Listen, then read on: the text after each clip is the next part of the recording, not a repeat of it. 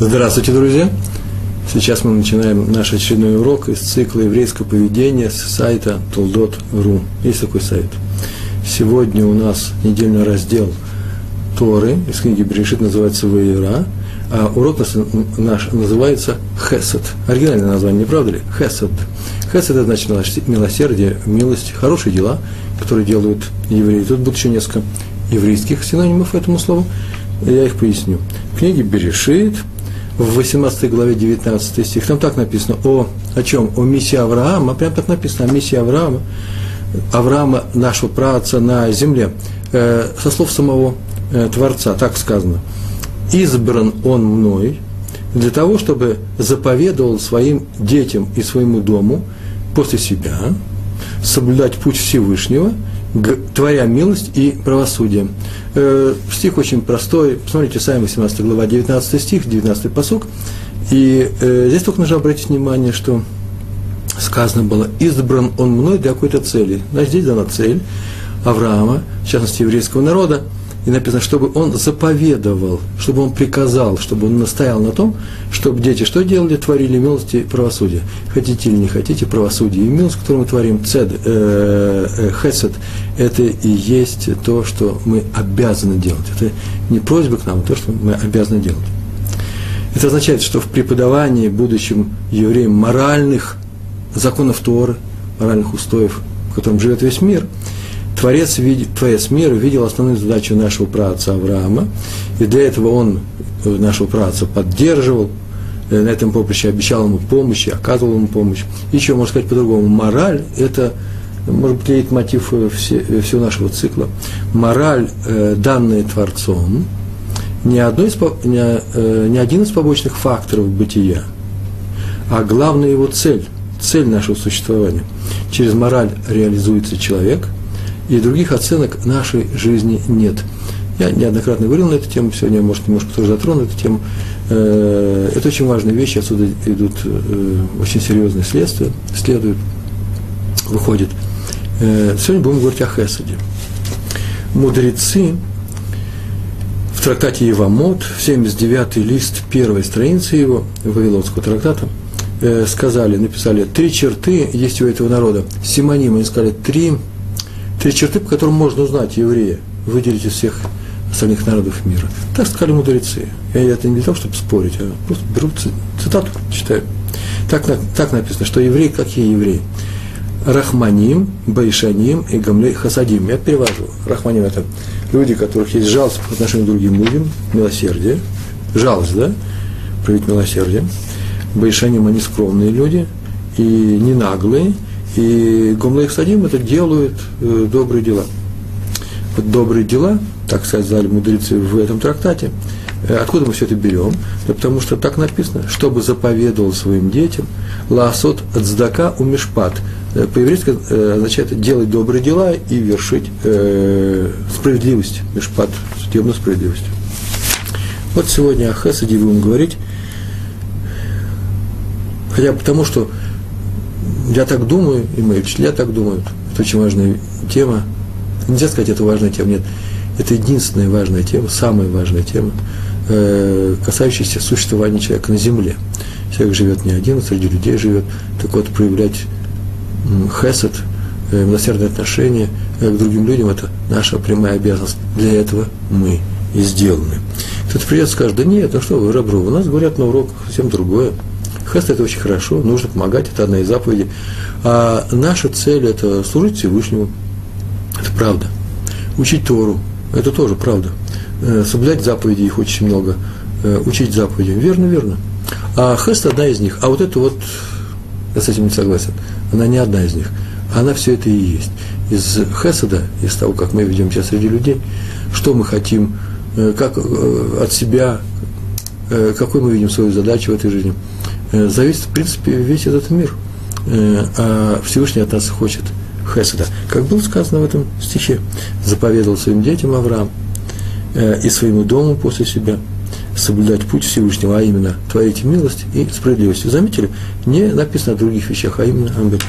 Но это нужно увидеть, это нужно вывести. На эту тему сегодня и поговорим. Э, сначала рассказ. Этот рассказ, который сейчас расскажу, я вчера где-то полночь, ну, может даже сказать сегодня, записал на, в блоге на Толдотру.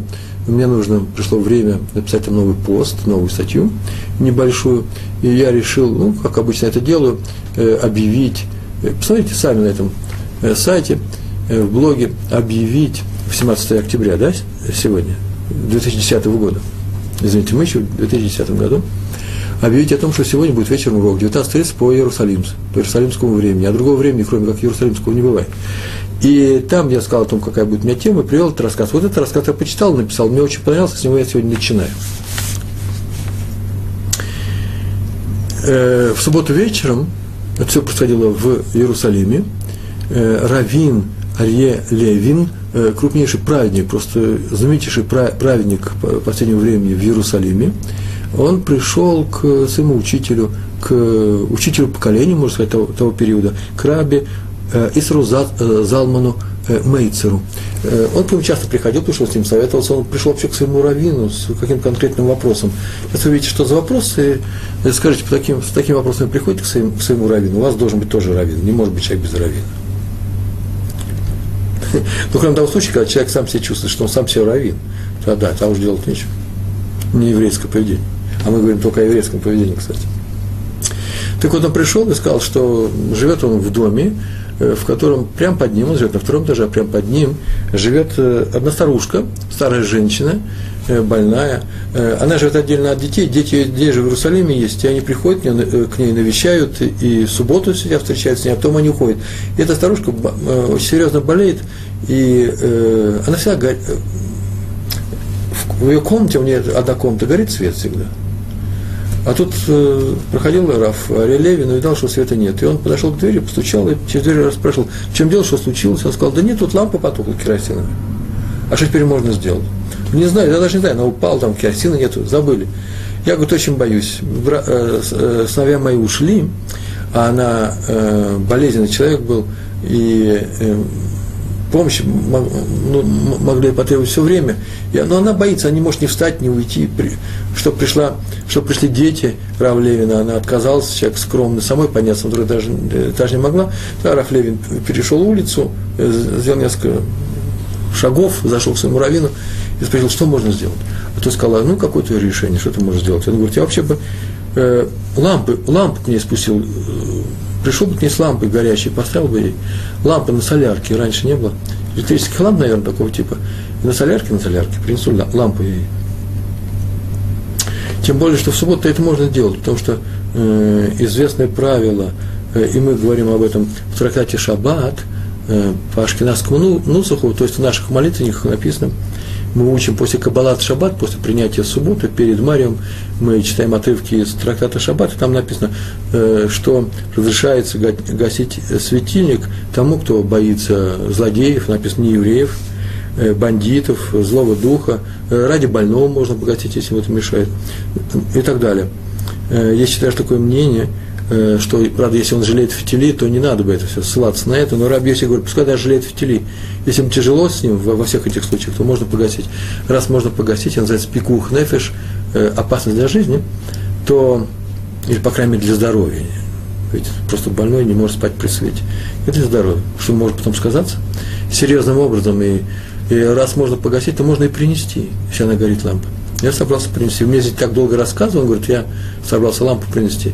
И Рав знает, что, почему он к нему пришел. Он говорит, вот ты принеси. Разрешается. История простая. И пошел он домой. И прежде чем он еще пришел домой, вдруг догоняет его Раби Ицхак Эпштейн, э, известный ученик э, Раби Мельцера. И говорит, Рав Левин, Рав Левин, это я к вам бегу. Он говорит, а что случилось? Вот, как только вы ушли, вызвал меня Раф Мельцер и говорит, что беги за Равом Левиным, я знаю, что он сейчас делает. Что я сделаю? Уж вы же не будете нарушать субботу, вы же не принесете лампу. Вы же попросите, чтобы ваш сын десятилетний принес это, правильно? А ваш десятилетний сын уже поздно, суббота поздняя, спит в постели. А ребенку вставать из теплой постели, отопления не было тогда. Это Иерусалим, начало века э, первой половины века, встать э, мальчику, ребенку из теплой постели на холодный декабрьский воздух, это был месяц Тевет, это очень опасно для жизни. И он возьмет эту лампу, она тяжелая, знаем мы ваши соляровые лампы, и понесет ее, да еще не дай бог он ее уронит. Почему? Потому что лестница там крутая, все знают об этом. И э, горячая лампа с огнем опасность большая. И вот поэтому я вас, э, поэтому меня послал. Зачем тебя послал-то? Как зачем? Чтобы я отнес соседке вашу лампу, сказал Раф Эпштейн. Видите, Раф э, Эпштейн послал Раф Мельцер, и просто он дал совет, ну да, отнеси. А он сделал таким образом, наилучшим образом, он подумал обо всех вариантах и сделал так, чтобы его совет был исполнен, исполнен наилучшим образом. Вот это первый урок сегодняшний, и мы делаем хесед, нужно не просто дать какой-то совет, сделай и сделай, а ответственно сделать и э, вжиться в эту роль, войти в эту роль, представить себе, что, что, что ты хочешь, что хочет человек, который просит этой помощи, и в каком э, виде она будет реализована.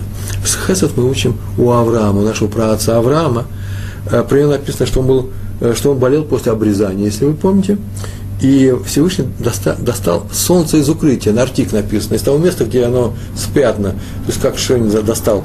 Э, да оно же всегда на небе или там э, по ту сторону земли. Нет. Солнце всегда спрятано Всевышний. Это мы видим только то, что мы видим, это еще не все солнце. Так он достал сильное солнце, было очень жарко, чтобы никто не переживал за э, глобальное потепление.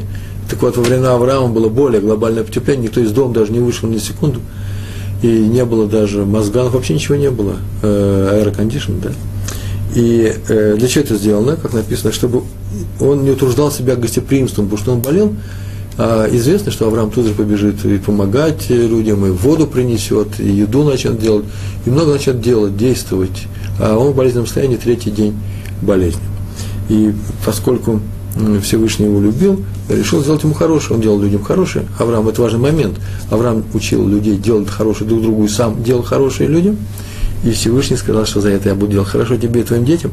Такая вставка. Но поскольку он увидел, что по дороге нет людей, Авраам нету по на дороге, никто не выходит из своих домов, э, которых он мог бы зазвать к себе домой, и он так расстроился, что Всевышний послал ему трех, трех под видом людей. Так написано, да?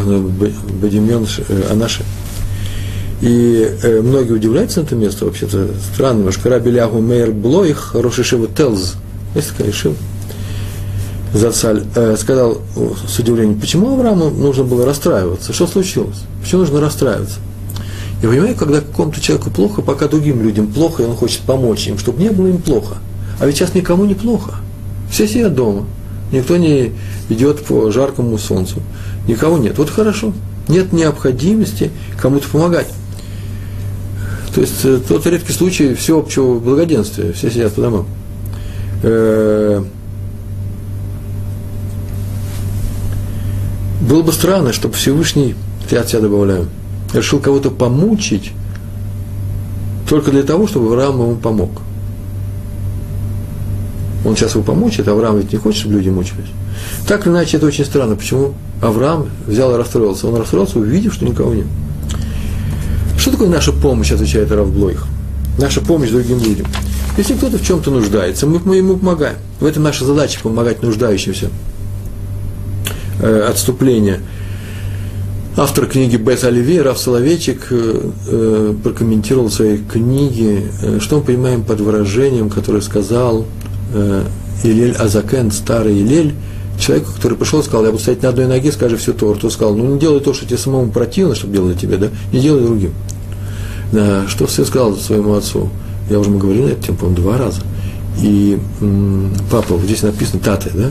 Здесь написано о том, что не надо делать. А что надо делать? Отец моментально сказал, как что надо? Это же очевидно. Надо помогать людям. Человек родился помогать другим людям. Кто-то однажды на моем уроке сказал такую фразу, вот, интересно сделал на этот мир. Если Всевышний хочет, чтобы я помогал другим людям, то сделал бы так, что не надо было бы им помогать, он же всесильный. Вот эту тему тоже поговорим дальше. Кстати, между прочим, начинаем раскрывать эту тему уже здесь. Так или иначе, как мы поступаем э, в том случае, как кто-то нуждается в нашей помощи, мы ему помогаем, потому что наша задача – помогать нуждающимся. А если таких нет, ну и хорошо.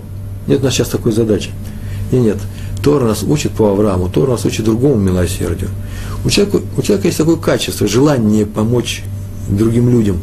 качество, не только желание, а еще и умение помогать другим людям. И это качество надо реализовать, хотим мы или не хотим. Только тогда мы достигаем совершенства, кстати. Реализованные положительные качества приводят к нашему совершенству.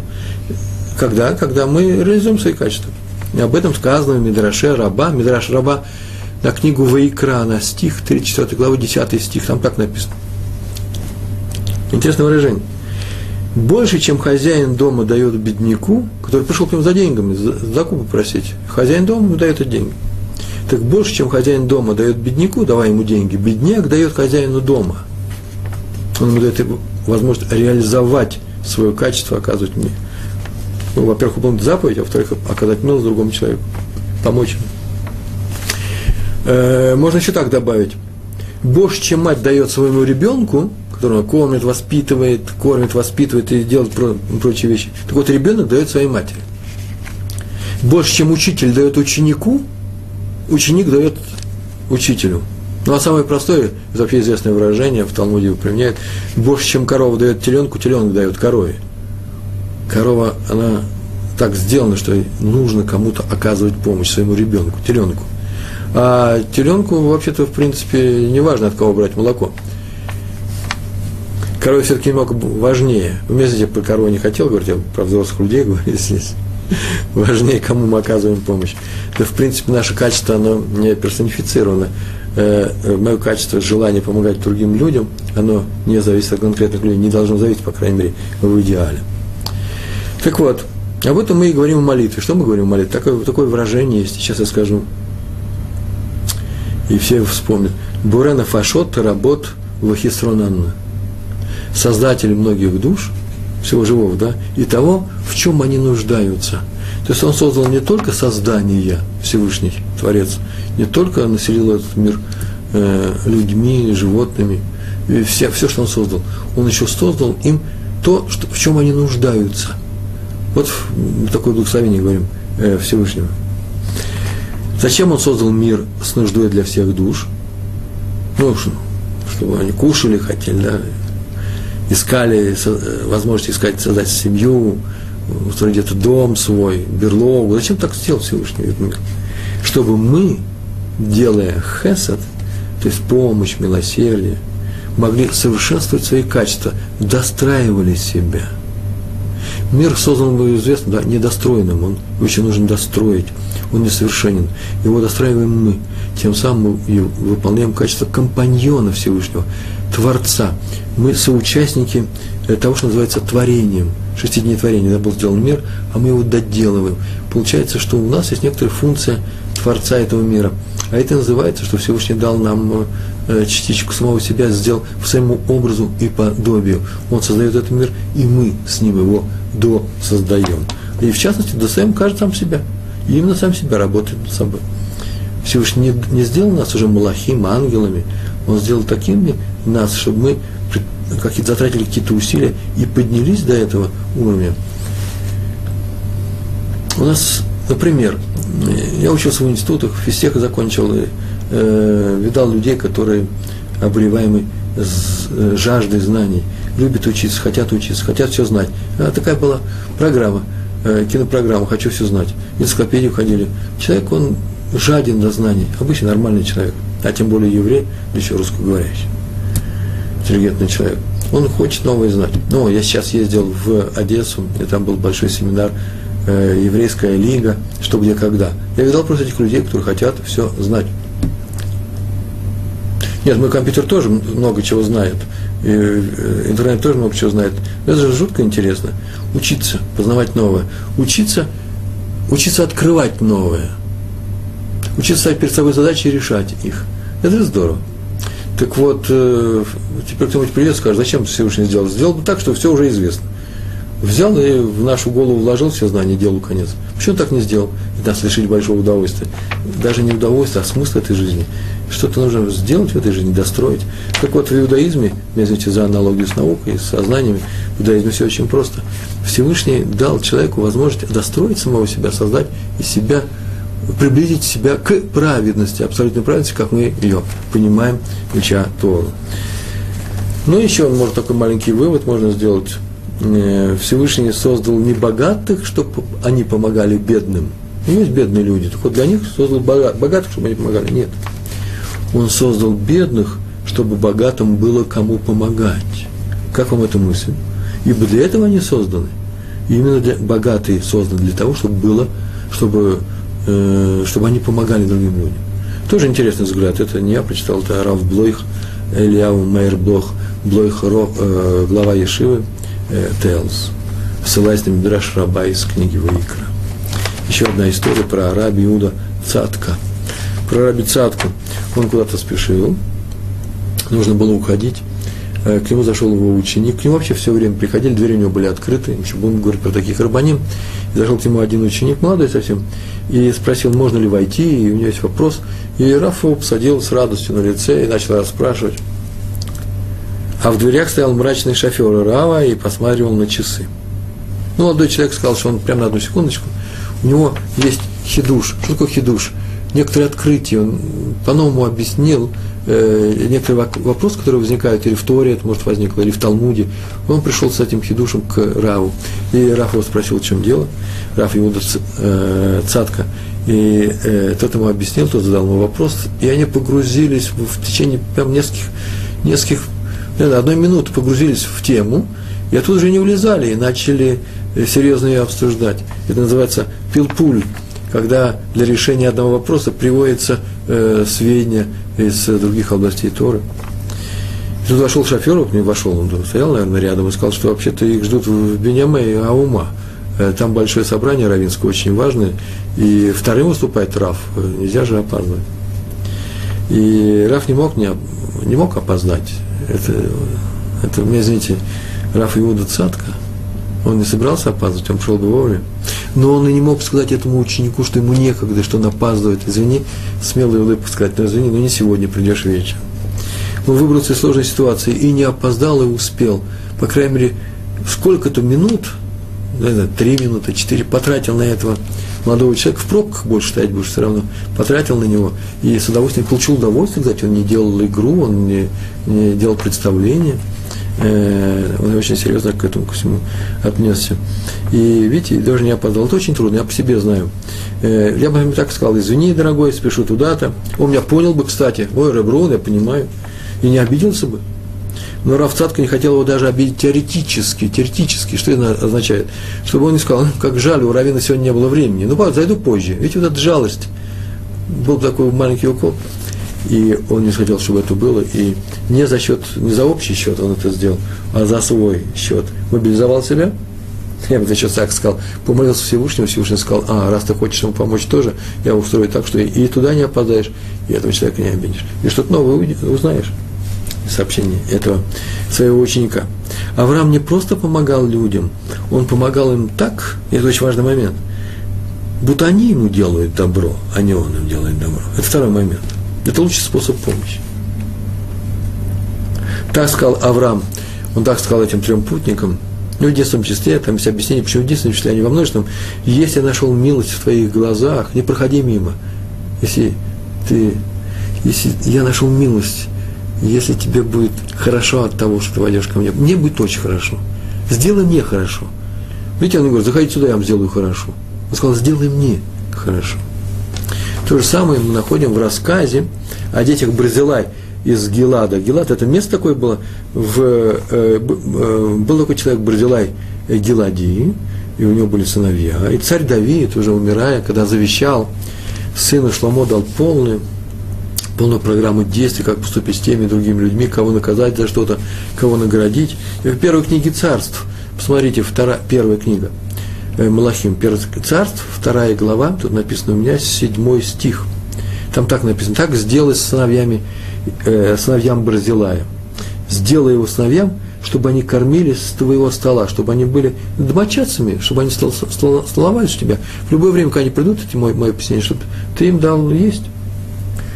Что, что это такое? Это же не простая, это не простая награда. Это же больше, чем э, пожизненная пенсия. У царя кормиться за столом. Я объяснил царь Давид, ибо так они сделали мне, когда я убежал от своего восставшего сына Авшалома. У, против царя Давида восстал его царь, э, сын Авшалом, захотел захватить его царство, и захватил его. Царь убежал и дал приют ему дети Бразлая, так он Бразилая, так, как их звали? э, Бней Бразила э, с, с Гелада. Тогда я очень нуждался в помощи, и мне оказали помощь. За что он так их приветил? Ну, помогли они ему. Помочь царю – это же замечательное дело. Есть маленький риск. Ну, в конечном счете, ведь поднялся на него не чужой человек, а в шалом это его собственный сын. Не будет же потом он мстить всем, кто помог его отцу, это отец. А есть и некоторая вероятность, что Давид э, поможет, э, поможет, что Давиду помогут, он снова во царице. Да, нам будет хорошо. Почему бы не помочь им? За что он их приветил? Так вот, отвечают в комментариях, за то, что они поступили с Давидом так, будто он им делает милость, принимая помощи от них, а не они ему. Вы слышите? Нужно помогать человеку таким образом, как будто не я ему даю помощь, а он мне помогает. Я еще скажу спасибо, спасибо, что ты взял мою помощь. Ой, как здорово. Я уже думал, я пропаду без тебя. Сказать спасибо человеку, который, который ты помогаешь, это большое дело. Почему? Во-первых, ты выполняешь заповедь, а во-вторых, человек принимает эту помощь совсем по-другому. Не как подачку, ну что, тебе нужно помочь? Ну, я тебе дам, конечно. В следующий раз смотри, ну нужно работать. Ну что это такое на улице сидеть? А можно не говорить это, можно с кислым лицом сделать, а можно вообще ничего не сказать, подумать, что угодно. А можно сказать с радостью, сказать, даже внутренне, а, а еще внешне. Ой, здорово, как спасибо, молодец, ты нам помог.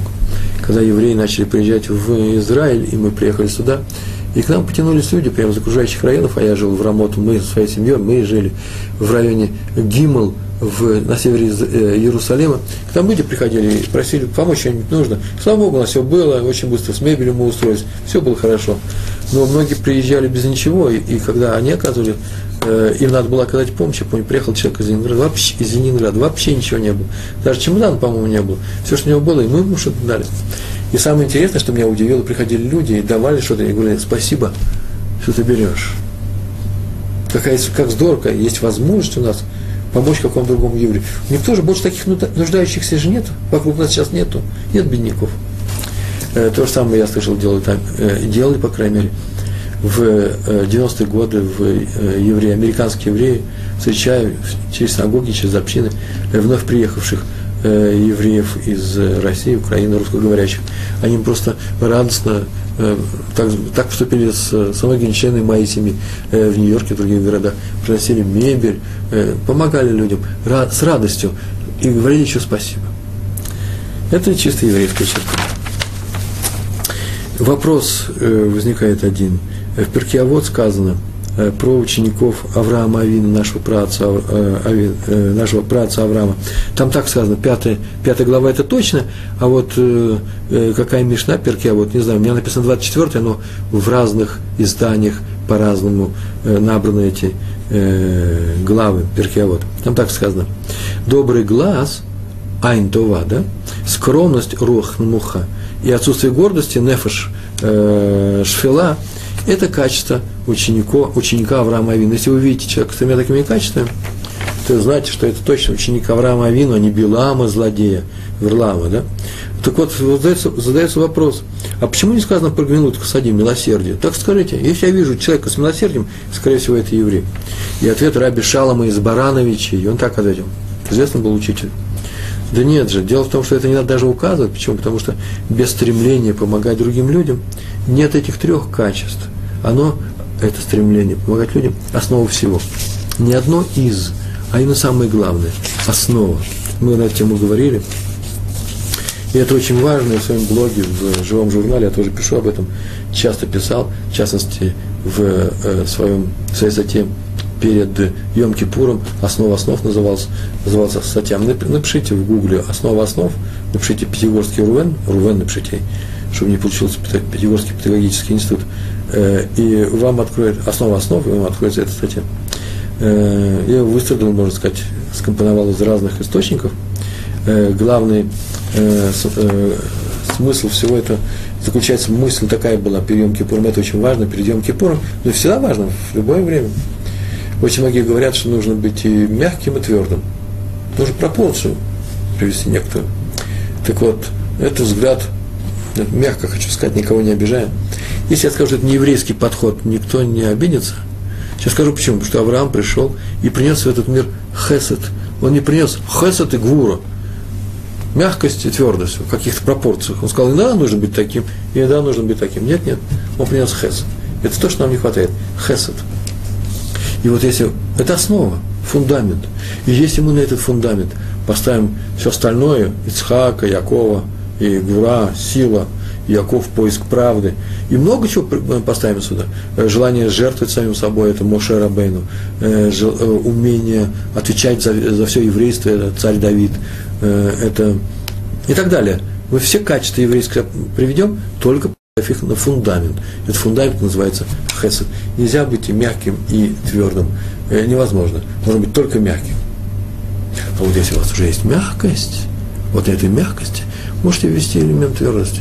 Вы просто знаете, что каждый раз, когда вы будете говорить резко с другим человеком, говорите ему ну-ну-ну, ставите его, э, ставите его на место, или давать выговор, или делать замечание, ну, любое, любую вещь, которую, в принципе, можно для другого человека, это можно сделать, только если вы его любите в эту секунду.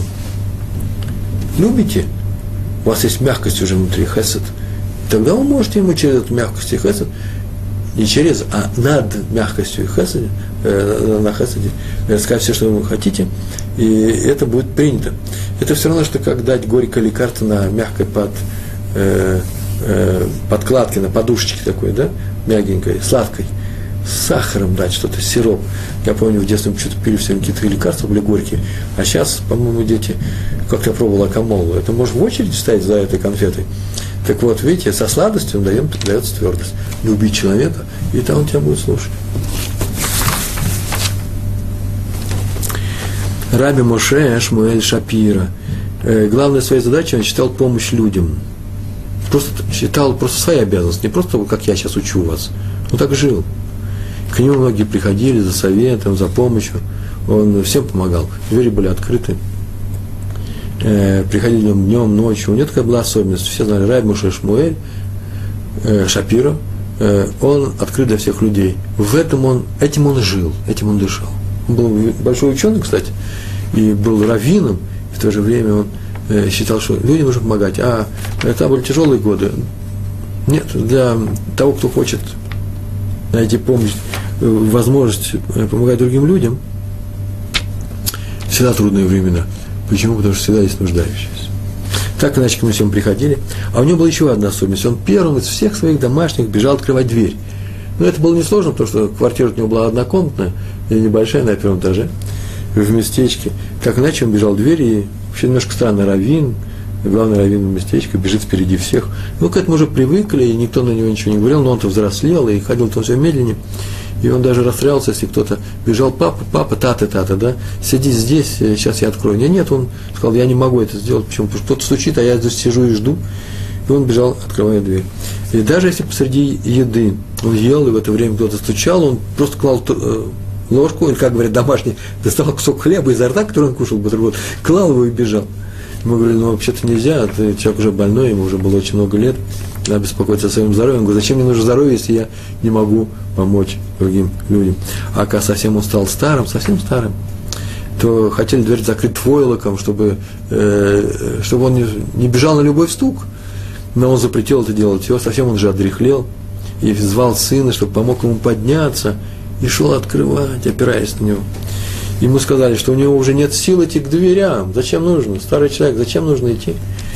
Все сил нет. Он сказал, ну, силы на двери-то у меня есть. Сначала надо открыть, а уж потом посмотрим, есть ли у нас силы помочь или нет. Вот это вопрос. А сила открыть-то у нас есть. Это про Рава Шапира, э, про его готовность помогать людям. Э, про готовность помочь, э, по готовности помочь, поэтому свойство человека, желание помочь, Элиезер, слуга Авраама, как мы знаем, распознал Ривку, будущую, будущую э, жену которую он привез Ицхаку, сыну своего господина Авраама. Готовность помочь. Он такой вопрос задал. Он задал вопрос. Не вопрос, он попросил Всевышнего, что если девушка она, э, даст напиться мне и даст воды моим верблюдам, придет сюда, это будет знаком того, что эта девушка, что ты Всевышний посылаешь мне именно ту, за которой я пришел сюда.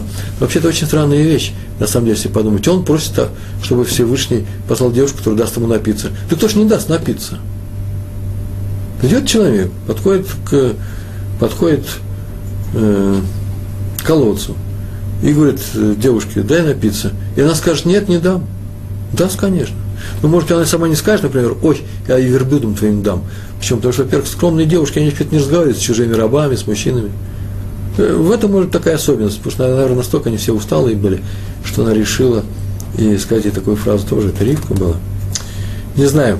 Но вот написано это на самом деле в словах Торы, ответ дан в словах Торы, и комментатор на это указывает, что какая особенность была в Ривке обнаружена Элиезером.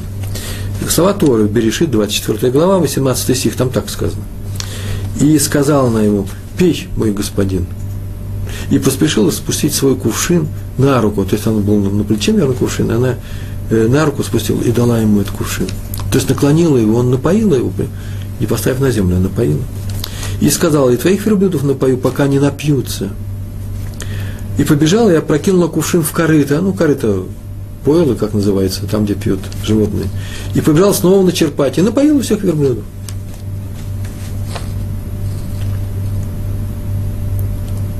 Вот мне посоветовали, дали, не посоветовали, дали точную цитату из э, э, про сыновей Барзила и Гали, Галидитянина. Э, я привел свой перевод, это не мой перевод, поэтому я вообще привожу свои переводы, я никогда не пользуюсь чужими переводами, в силу некоторых причин. Я вообще переводчик. Чукча переводчик, Чукча не лектор. Спасибо большое. Э, и побежала она и прокинула э, кувшин в корыто, и так сделала. Дело в том, что она его напоила с руки, а верблюдом плеснула. То есть поступала не из возможности своих сил, ой, это мне сложно, а это э, легко, а по необходимости. То есть в той форме, которая необходима тому, кому ты помогаешь. Человеку удобно пить с руки, а животным пить из корыта, а с руки им неудобно пить. А ведь могла поставить кувшин на землю и сказать, на ему, напей. Человеку она дала, воды напиться, чтобы тот получил пользу, удовольствие, чтобы ему было еще и приятно напиться. А животным, чтобы только напились. Животные ведь э, не получают это удовольствие, чисто физиологическое удовольствие. И это важно. Это третий момент сегодняшней нашей лекции. Каждому помогать таким образом, как ему удобно, как ему сподручнее, как ему нужно. То есть думать о, не о своем удобстве, а его. Понятно, что тут есть ограничения – если у нас есть такая возможность, то мы так поступаем, а если нельзя, э, нельзя требовать на самом деле от человека делать то, что у него, э, на что у него нет сил, например, или у него нет времени, нет денег, нет возможности, нет воды в конечном счете, у него, может, воды нет, потому что там вода на вес, э, вода на вес золота. Но когда все эти вещи возможны, сделай так, чтобы человеку доставить удовольствие от, э, от того, что ему помогаешь. Значит, помогать нужно друг другу так, чтобы люди в результате этой помощи любили друг друга, чтобы было, было хорошо. Не давайте деньги молча, а улыбнитесь, спросите о чем-то, чтобы всем было приятно. Я понимаю, я знаю, что не все получают удовольствие от общения со всеми людьми. Это зависит от нашего характера, от степени нашей мрачности, погруженности в самих себя. Но здесь вот в Израиле это почему-то принято. Получать именно удовольствие – от общения с людьми везде, в Ешиве, в синагоге. Э, это не значит вступать во все разговоры со всеми людьми на улице, за что я знаю, некоторых мужей ругают их жены, не ругают, а делают замечания. Ну что такое, ты со всеми разговариваешь? А что он может сделать? Он со всеми разговаривает.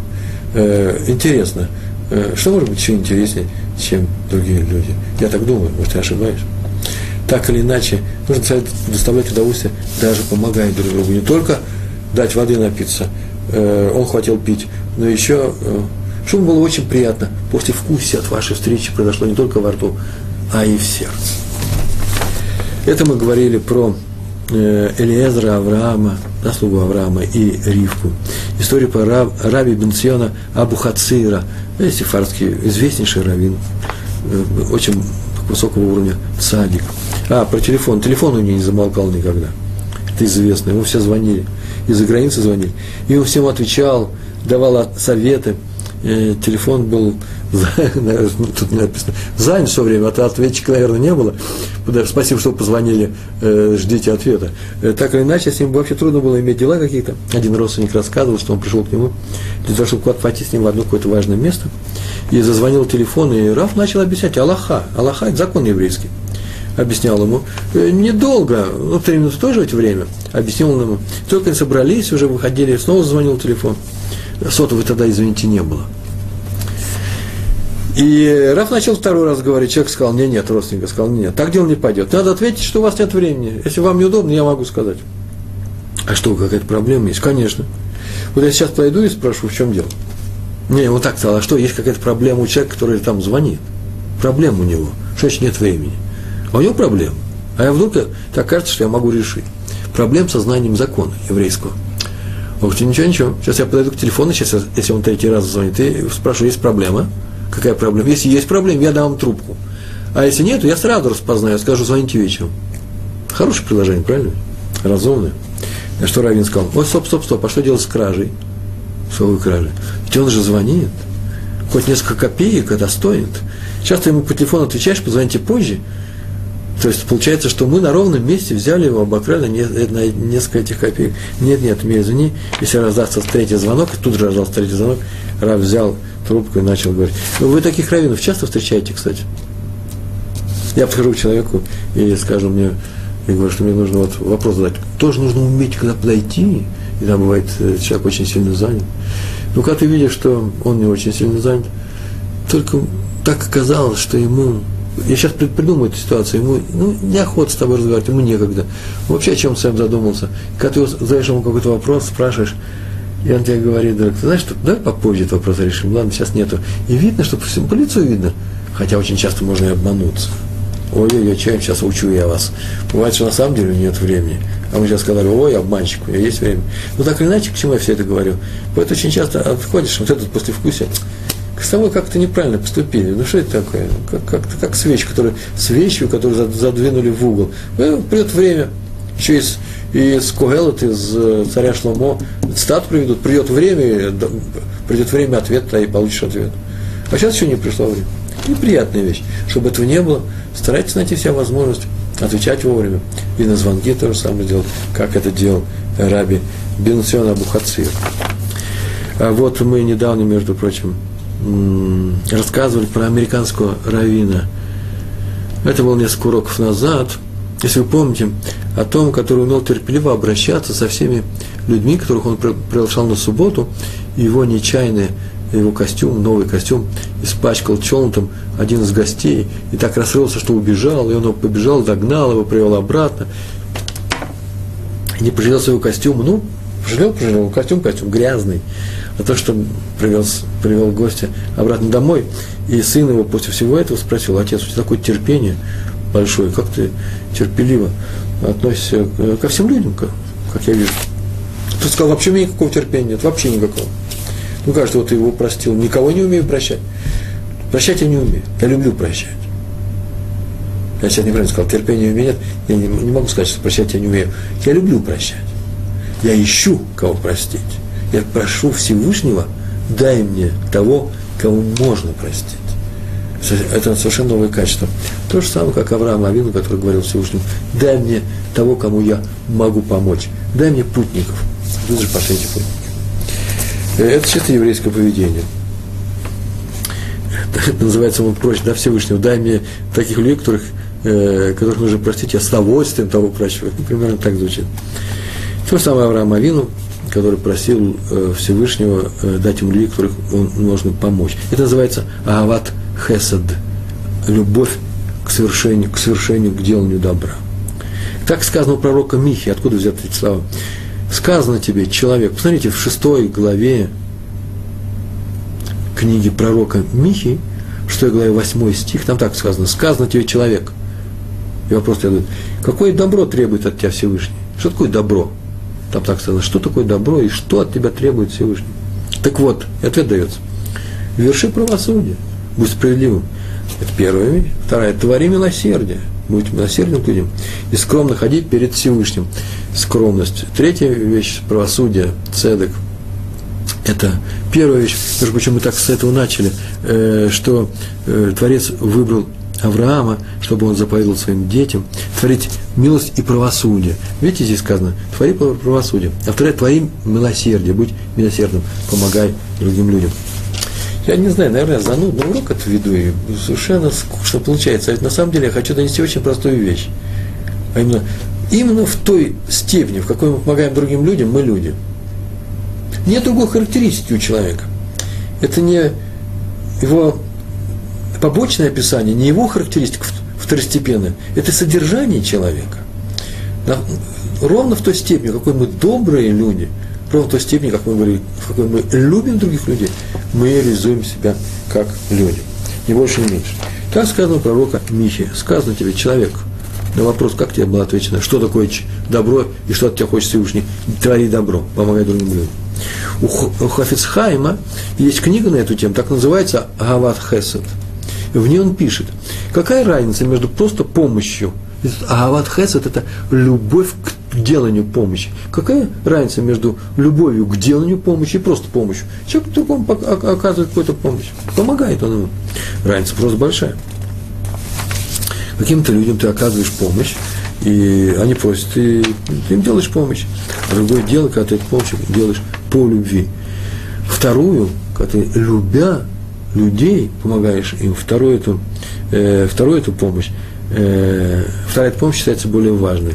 Ты ее делаешь в большей степени, делаешь ее с большим усилием, силами, более красиво, э, более ответственно, отвечая за него, не просто дал э, деньги и делал конец. Можно дать деньги, а тут, оказывается, деньги-то эти не ходят. Или, например, все закрыто, и он так умрет с голода. Почему? Потому что, ну, не на что ему поесть. Может быть, нужно просто пойти и дать ему еды.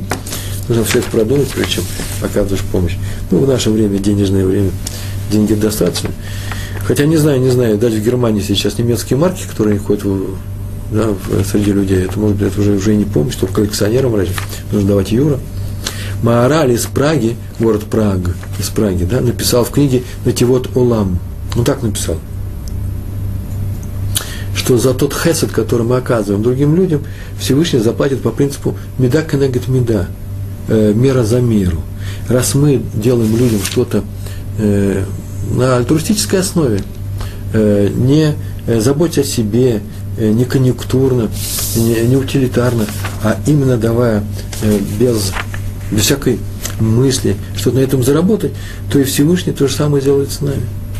Будет поступать с нами милосердно. Авраам накормил ангелов, которые вообще-то кушать-то не хотели. Им не надо было есть. Он был готов дать, он, будем считать, что он не знал об этом. Он все равно хотел их накормить, независимо от того, э, в каком они находятся состоянии. Почему? Потому что это его качество. Так вот, его детям за это, так написано у наших комментаторов, воздается, Всевышний воздает в той же степени с, с милосердием, любовью, ни за что. Его детям, это евреи, ни за что он нам делает милосердие. Есть такой есть вывод, Кальвахомер называется, тем более. А если так Всевышний платит детям за поступок отца, который накормил тех, кому не надо было кормить, то как он воздаст тому, кто помогает людям, которые нуждаются в такой помощи? Поэтому ищите тех, кто нуждается, помогайте. Именно ищите. Вот э, э, месседж, э, главное содержание сегодняшнего урока. Не просто не вздумайте закрыть руки и не дать тому, кто вас просит. Нет, ищите того, кто нуждается в помощи, или стесняется, или просто уходит по другой улице. Адмор из Гур, Рави, Раби Авраам Мортхи Альтер, известнейший раввин, Адмор это руководитель хасидов, города Гуру в Польше. Он сидел, учился, и вошел к нему один еврей попросил его разменять банкноту в 500 злотых. Это большие деньги были. И он сказал, что вообще во, всей, во всей Гуре нет ни одного человека, я уже обошел полгорода, которые могли бы мне разменять такие большие деньги. И встал Рави, отложил Талмуд в свою сторону и пошел в соседнюю комнату, где он лежал. Ну, сейф, наверное, лежал какая-то э, коробка закрытая, куда он складывал деньги, купа, да, по-еврейски называется, где лежали деньги, ну, для дзаки, для всяких случаев, и э, пошел он туда. Посмотрел этот э, хасид на Талмуд, отложенную сторону, и вдруг испугался, ой, такого великого талмудиста, праведника, ученого, э, подвижника Торы, и вдруг он оторвал от учебы, что ему сейчас будет за это? И он побледнел, вошел в Раф с бумажками, чтобы поменять ему эти 500 злот, а тот начал просить извинения, ой, что я надел, а тот улыбнулся и говорит, вообще-то, Ничего страшного не произошло, а наоборот даже. Потому что если что-то делаешь ради небес, для того, чтобы выполнить заповедь, наверное, он сказал о себе, потому что сейчас меняет деньги, помогает другому человеку, то какая разница, если ты делаешь ради небес, какая разница, Талмуд, Талмуд ты учишь или помогаешь другому еврею, в глазах неба это одно и то же. Сейчас мы скажем еще кое-какие слова, чтобы прояснить, что возникает ряд вопросов. Хазон Иш оказался в такой же ситуации, к нему пришел один Аврех, и Аврех это студент, э, взрослый Ишивы, женатый еврей, где учит Тору, пришел и спросил его, можно ли отрываться от Торы для того, чтобы делать хорошие дела. Понятно, что их надо делать. Но в то же время сказано, вот это очень важное место, изучение Торы равно всем остальным заповедям вместе взятым. Поэтому, может быть, и не надо отрываться от Торы. Пускай кто-нибудь другой поможет. Я сейчас учу Тору. Тот, кто не учит Тору, пускай пойдет поможет. Хазон Иша сказал, наоборот, надо бежать и делать хорошие дела. Благие дела, хорошие дела – это смысл жизни, еврейской жизни, как мы говорили с вами. И это смысл жизни, смысл, которому учил наш людей, наш братец Авраам – а значит, тот, кто их делает, кто это и делает, тот совершенствуется, тот делает себя более способным даже к изучению Торы. То есть хорошие дела, помощь другим людям, помогает нашей способности учить Тору, как сказал Хазон Иш. Раби Яков Исроиль Коневский, Стайплер, про него тоже у меня есть история, и мы заканчиваем уже близко, потому что у нас осталось 7 минут, 7,5 минут. Один человек пришел к нему Э, к Стайплеру и попросил браху. Э, он не был Авреха, он учился в наверное, вечером он учился, раз к Стайплеру пришел, значит, соблюдающий еврей, и он сказал, что он занимается перевозками, он ну, шофер. Он все время в дороге, а сейчас в последнее время очень много Тунадрахим, э, на дорогах происходят разные неприятные вещи, и э, автокатастрофы, ну, всякие неприятности. И поэтому он хочет браху, чтобы Рав сказал, что Всевышний тебе поможет, и ничего с тобой не случится. А на что Стапер сказал, что вообще-то ты сам себе можешь помочь. Каким образом?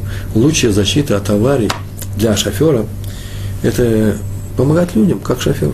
Подвозить тех, кто просит трэмп.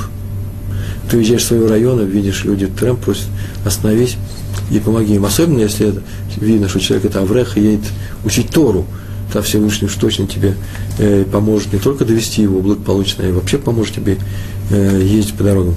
А, в этом месте я, кончилась у меня история про стайпера, от себя добавлю. Вообще помогать людям на дороге тоже очень полезно для всех, кто вводит машину. Э, например, пропускать другие машины. Ну, кто-то выезжает, дайте ему возможность проехать, выехать на дорогу. Он видно, что он давно бедняк тут стоит, такой поток у нас машин идет, и никто над ним не, и не, не, не сжалится. А, э, ну, не кричать на других шоферов, если они тебя подрезали. А, не подрезать других шоферов тоже. Э, стараться вести себя прилично на дороге. Э, не создавать аварийных ситуаций. Это очень важно. Потому что это, это называется помощью другим людям. О, вот для этого человек и создан, чтобы помогать другим людям.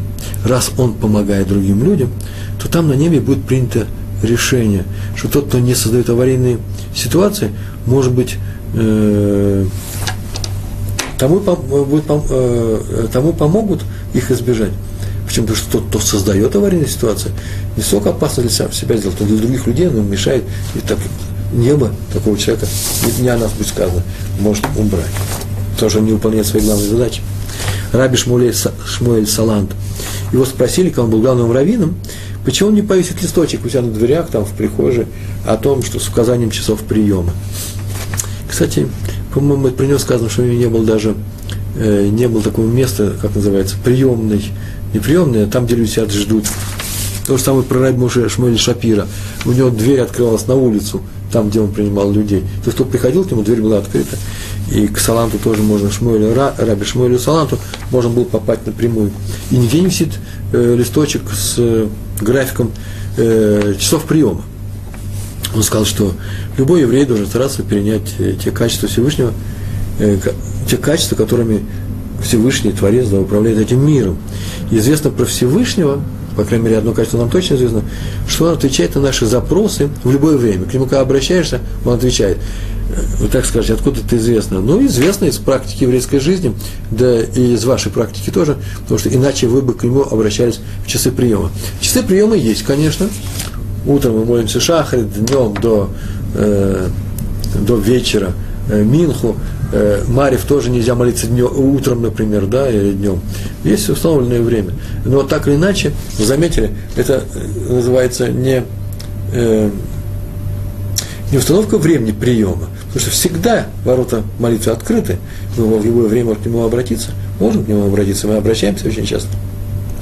Как-нибудь на эту тему нужно дать урок, а просто это форма приема. Вот утром э, э, на прием нужно приходить такой-то одежде, это называется шахает, днем это будет Минха, вечером это Марев, но э, он выполняет наши просьбы всегда, и даже когда человек не обращается впрямую, дай мне есть, он все равно беспокоится, он на наш Отец, который на небесах, на его создание, он всегда беспокоится и дает там пропитание. Так э, делает э, Всевышний с нами. И мы, он отвечает на наши запросы в любое время, и мы говорим об этом в молитве. В молитве. Шата зан, зан умфарнес отану тамид бихоль йом увхоль эт. Ибо ты кормишь и снабжаешь наш всем, нас всем необходимым всегда, каждый день и в любое время. А раз так, то какие часы приема, э, так сказал Раби Шмуэль я вышел в своих дверях. Надо стараться э, принимать хорошее качество Всевышнего. Это уже четвертый пункт нашей программы. Так нам надо поступать. Помогаем, когда другим нужна наша помощь, тем более, когда другим нужна наша помощь, а не когда это э, выгодно, удобно нам это, то есть не от нас помощь, это зависит только от тех людей, к которым э, Всевышний нас позвал помочь. Хофиц Хайм рассказывал, что в любой проблеме, которая возникает у него, любой задаче или незадаче, которая случается в его жизни, он советуется внутренне, мысленно с Раби Нахомом из Гродно.